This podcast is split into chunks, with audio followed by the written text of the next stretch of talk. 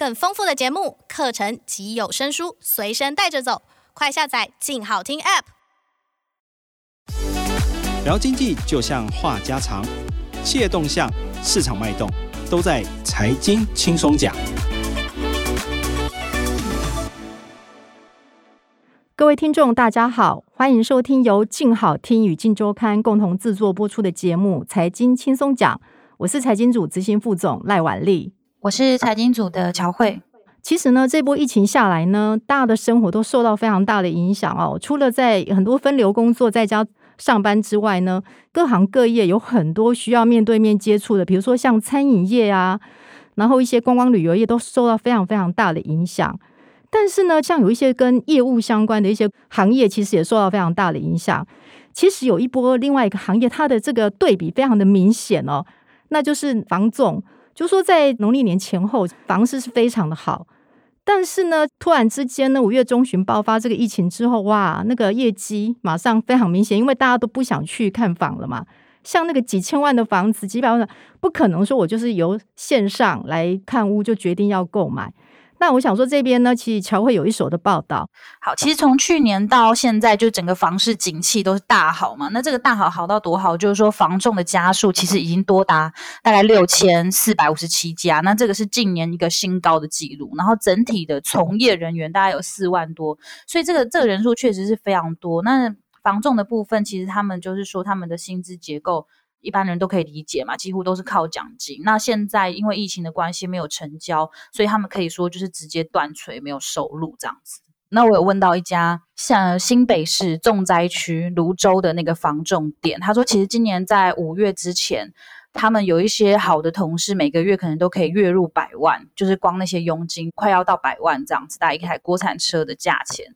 就是大概平均每两天就可以成交一户嘛，可是整个到五月，就是第一波爆发狮子王事件之后，其实他们整个从过去每一天都要忙到晚上十一点多才有时间吃晚饭，然后变成到每一周每天大家都休息在家了，就等于说几乎都已经完全没有收入这样子。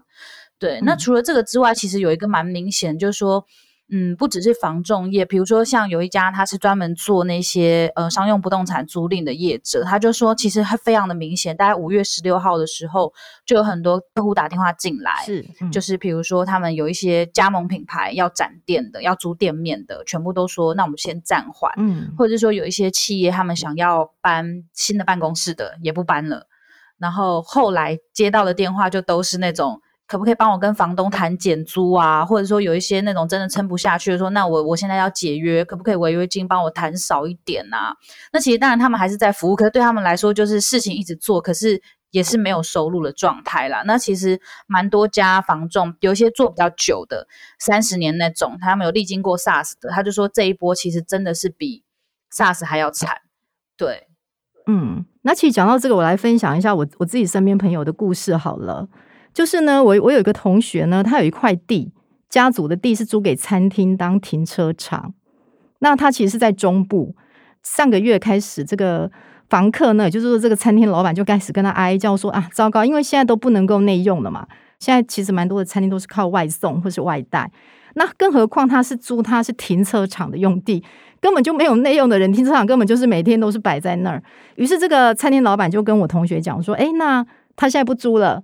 他几日起他就要停租呢？当然，这个对这个房东来讲也是很错愕啊！你突然来跟我讲说你不租，那其实我同学是个好心人呐，他已经跟他说七八九月的这三个月他租金先不收，可是对方就还是说觉得说啊不行，他可能没有办法。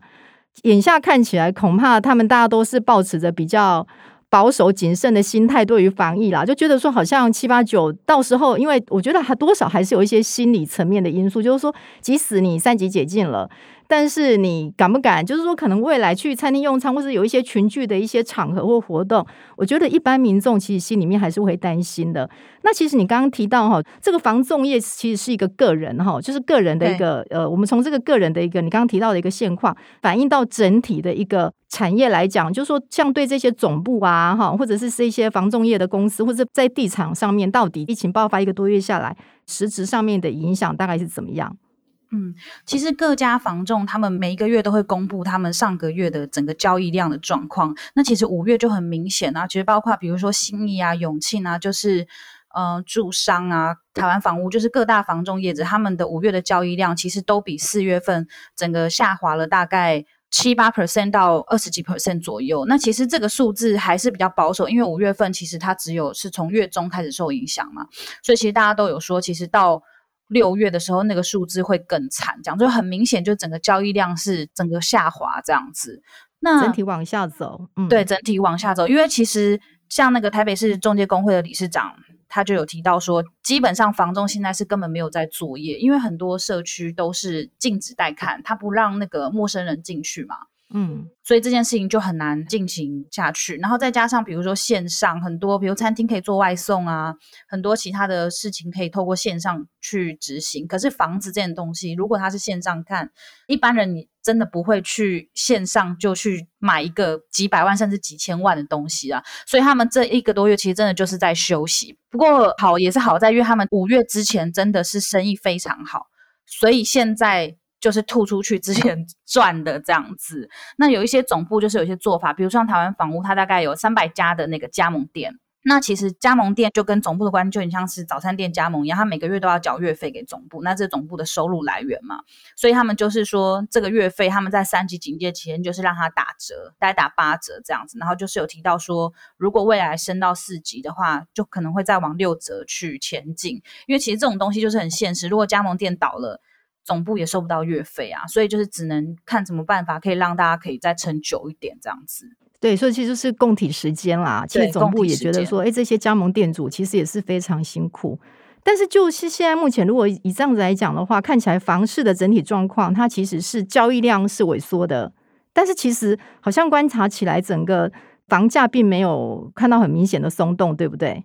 对，目前房价还没有松动。目前就是。中介也有一个笑话，就现在会出来看房的客人，一定都是出那种很拔辣的价钱的，就是出很低的价钱，希望捡便宜。可是屋主的心态会觉得说，哎，现在也才一个多月嘛，我怎么可能这么快就放弃我的那个获利这样子？所以可能就还是这是底价，还是要撑一下这样子，要撑一下。那对第一线，比如说比较新的预售屋那种，就更不用讲了，就建商口袋饱饱的，他要撑一年两年都不是问题了。对，所以呢，其实像我最近这几个礼拜，这一个月，其实也接到房仲打电话给我，一直在问我说要不要看屋这样子。那我就说，先生，现在是什么时间了？你还问我要不要看屋？可见他们现在是真的没办法带看房嘛，真的就只能够猛扣，利用那个电话行销这样子，电话跟这个客户来做一个互动跟接触啦。就这个部分来看，所以我们其实对一般的民众来讲，如果现在要买房的，因为老实讲还是安全第一嘛，对不对？其实也不建议这个时候大家真的是去外面看房，因为还是有一些风险啦。那另外就是说，其实除了房仲业呢，我们这边记者这边也观察到，其实还有另外一个行业也是影响蛮重的哦，就是所谓的健身产业，嗯、就是包括像一些健身房啦、一些运动中心啦这些相关的一些行业哦。我自己来讲呢。我的瑜伽教室呢，前天呢就在他的脸书的粉丝页上面就公告了，他说他要把他的教室退租了，然后呢，他要先暂停营业。天哪，这简直就是晴天霹雳，你知道吗？因为这间瑜伽教室呢，在当地已经经营了二十几年了，你知道吗？然后这个对我们同学的心灵伤害是蛮大的。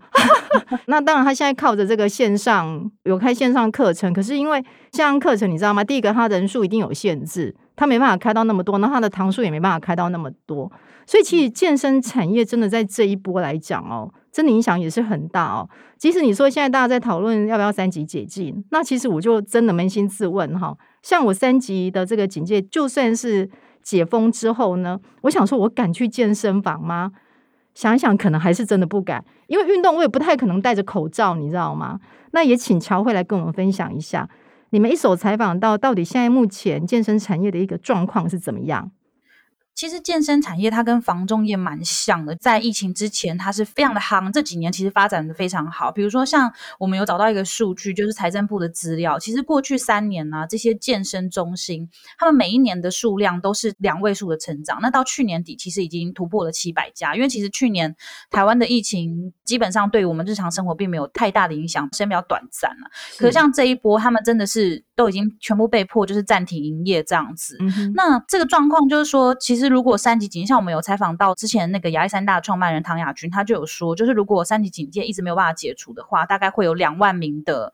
这样子的从业人员生计会受影响，因为像这些。去健身房，它就是实体上课嘛。那我们有访问到一个，就是一家他在台北有四家健身房的业者，他就说，其实他们真的很惨，因为他们的租金跟人事费用这些固定成本，大概就占他们营收的五成以上。嗯、那现在其实政府就说出来，比如说他们的月费就停扣了，然后也没办法卖实体课程啊。就算他做线上教学，也没有办法，就入不敷出啦。停业一个月，他们就大概要损失六百万。所以其实这一波是真的很惨。然后他就有说，其实像这种。中小型的健身房，不谈大型的，中小型的那种社区型的，嗯，他们的就是预备金大概都只能撑一个半月到两个月。那现在其实已经在我们录音的当下，其实大概已经一个半月了嘛。对，所以如果持续下去的话，真的就是会一些倒闭潮啦。可能就像管理姐的那个 家旁边那一家健身房，就是他们的现金真的是不够啦。是。对啊，其实现在蛮多，真的就是现在其实各行各业哦，我不晓得说各位听众或者是像乔慧住家附近，真的开始有一些小店哦，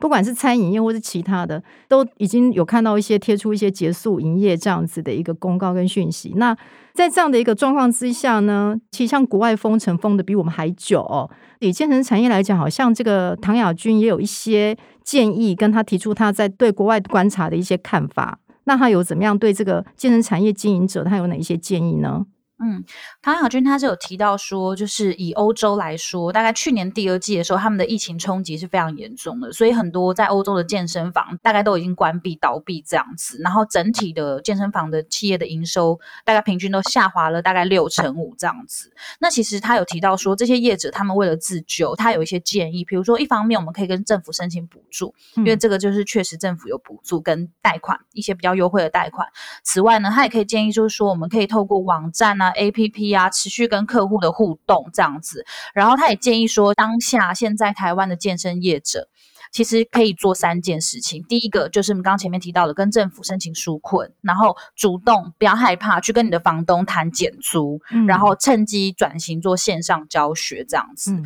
那这边我稍微补充，就是跟房东谈减租这件事情，我觉得大家真的不用怕，因为像我前面提到的那位商仲业者，他说他帮客户处理的。没有遇到房东不愿意减租的，嗯，就是现阶段其实房东愿意减租这件事情，算是大家有这个共识。就他处理的案件啦，就是大部分房东都愿意减租，只是减少减多，所以跟唐亚军的建议是非常吻合，就是说，请大家就是不要害怕，去跟你的 房东谈减租这样子，对，大概是目前的状况。对，不然其实如果这个到时候房客不租，整个退租啊，那其实对房东来讲，他的损失更大了，因为这短期之内可能也很难再找到房客要开店的人了，对不对？对。那其实刚刚有提到关于那个线上课程哦，其实后来我自己也去不得已嘛，因为真的没办法上实体课，我也上了线上课程啊。嗯。但是到底这个线上课程，我不知道一般这个市场上面哦，对这个线上课程，不管是那个教练还是学员的一些。分享跟他们的心得大概是怎么样？因为我看好像这次里面有采访到一个教练，其实有提到他开线上课程的一个状况。那请乔慧跟我们分享一下。